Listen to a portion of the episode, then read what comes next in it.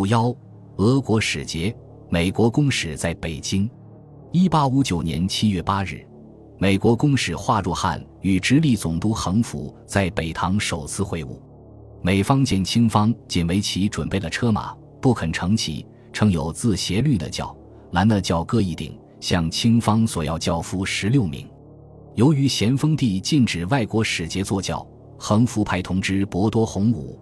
候补知州曹大寿告诉美方，此间海口偏僻，并无轿夫，现自总督起，文武各员均系乘马。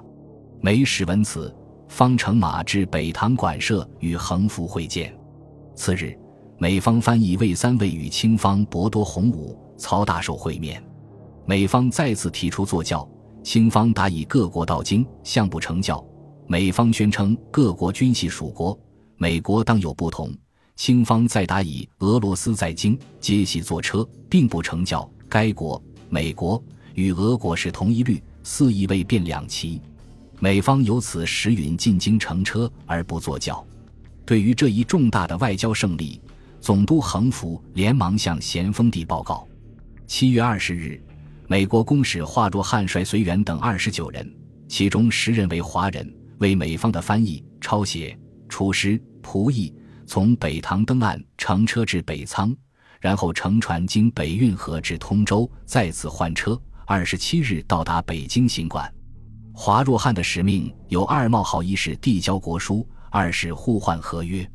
美方提出向皇帝亲交国书，清方要求觐见皇帝需行跪拜礼，而美方只同意用西方礼节入境。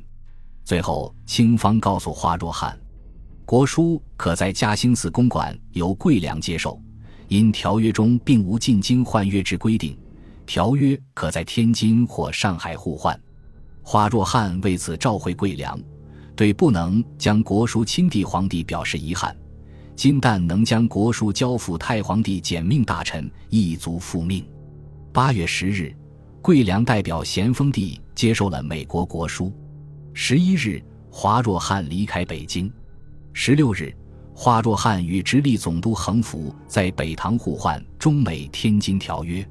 华若汉在北京共住了十六天。顺天府给军机处的报告称，军属安静。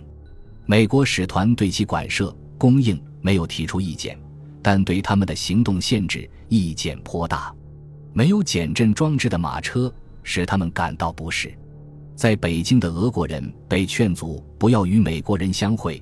激起俄使为此向清朝抗议，而美国人与俄国人事实上也没有机会相会。此次美国公使进京，咸丰帝与朝廷高官们均为满意。原先莫名的紧张与种种猜测，事后都轻松地化作一口气，缓缓地吐了出去。此种公使入京的模式，并不破坏天朝体制，是他们可以接受的。而战败的英法公使不肯进京换约的表现。也一时使咸丰帝感到敌手的气馁，森格林沁在大沽口的胜利又使他感到志扬。八月一日，他指命两江总督兼办理各国事务钦差大臣何桂清尽毁中英、中法《天津条约》，英法将来只能按中美《天津条约》的模式另定新约，而且只能在上海换约。咸丰帝发现，在中美《天津条约》中没有公使驻京。没有长江通商，也没有内地游历。这里还有必要交代一下俄使伊格纳切夫，当时文献译为伊格纳提耶夫 （N.P. Ignatieff） 的入京，是从少将伊格纳切夫本是俄国派来的援华军事代表团团长，兼行外交代表职权。先是中俄天津条约签订后，普提亚廷向清朝许诺无偿援助步枪一万支，火炮五十门。并派教官来华帮助训练清军，清方接受了伊格纳切夫的使命。除了送枪送炮外，更重要的是要求清朝将乌苏里江以东地区割让与俄国。由于当时的差误，俄使比洛夫斯基认为肃顺在谈判中表示拒绝俄方的军援，向东西伯利亚总督穆拉维约夫报告，援华军事代表团只能取消。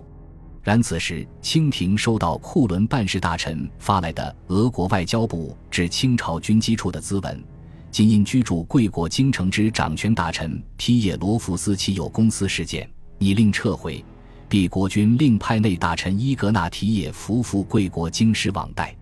所有两国现办及将来一切事件，均望贵国掌权大臣向其商办。现在简派使臣，即系按照上年天津议定合约二条办理，唯望善为看待。若贵国使臣有来至敝国者，亦必妥为看待。若据中俄天津条约，咸丰帝批准文本，俄使可以进京。一八五九年五月十四日。咸丰帝指命库伦办事大臣批准伊格纳切夫进京。六月四日，伊格纳切夫入境。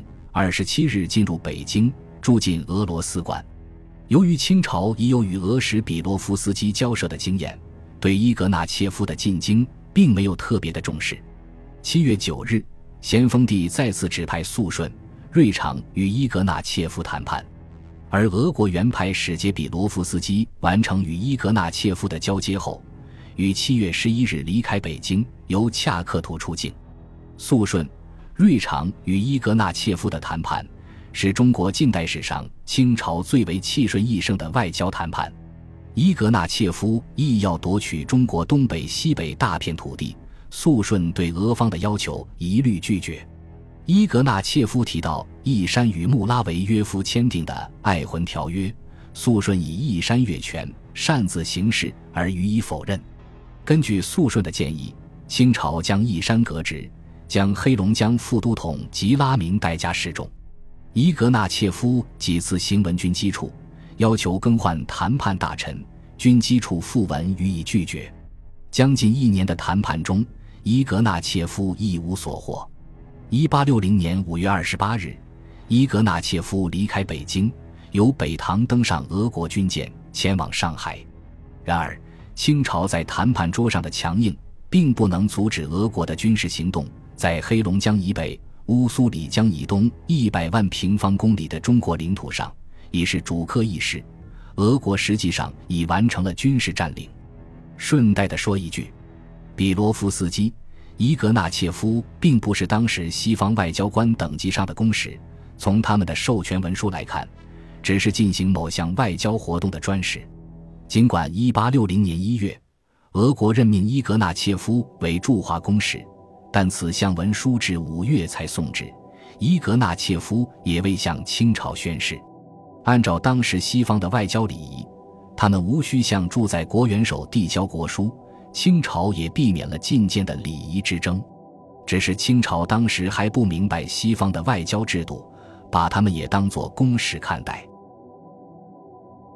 本集播放完毕，感谢您的收听，喜欢请订阅加关注，主页有更多精彩内容。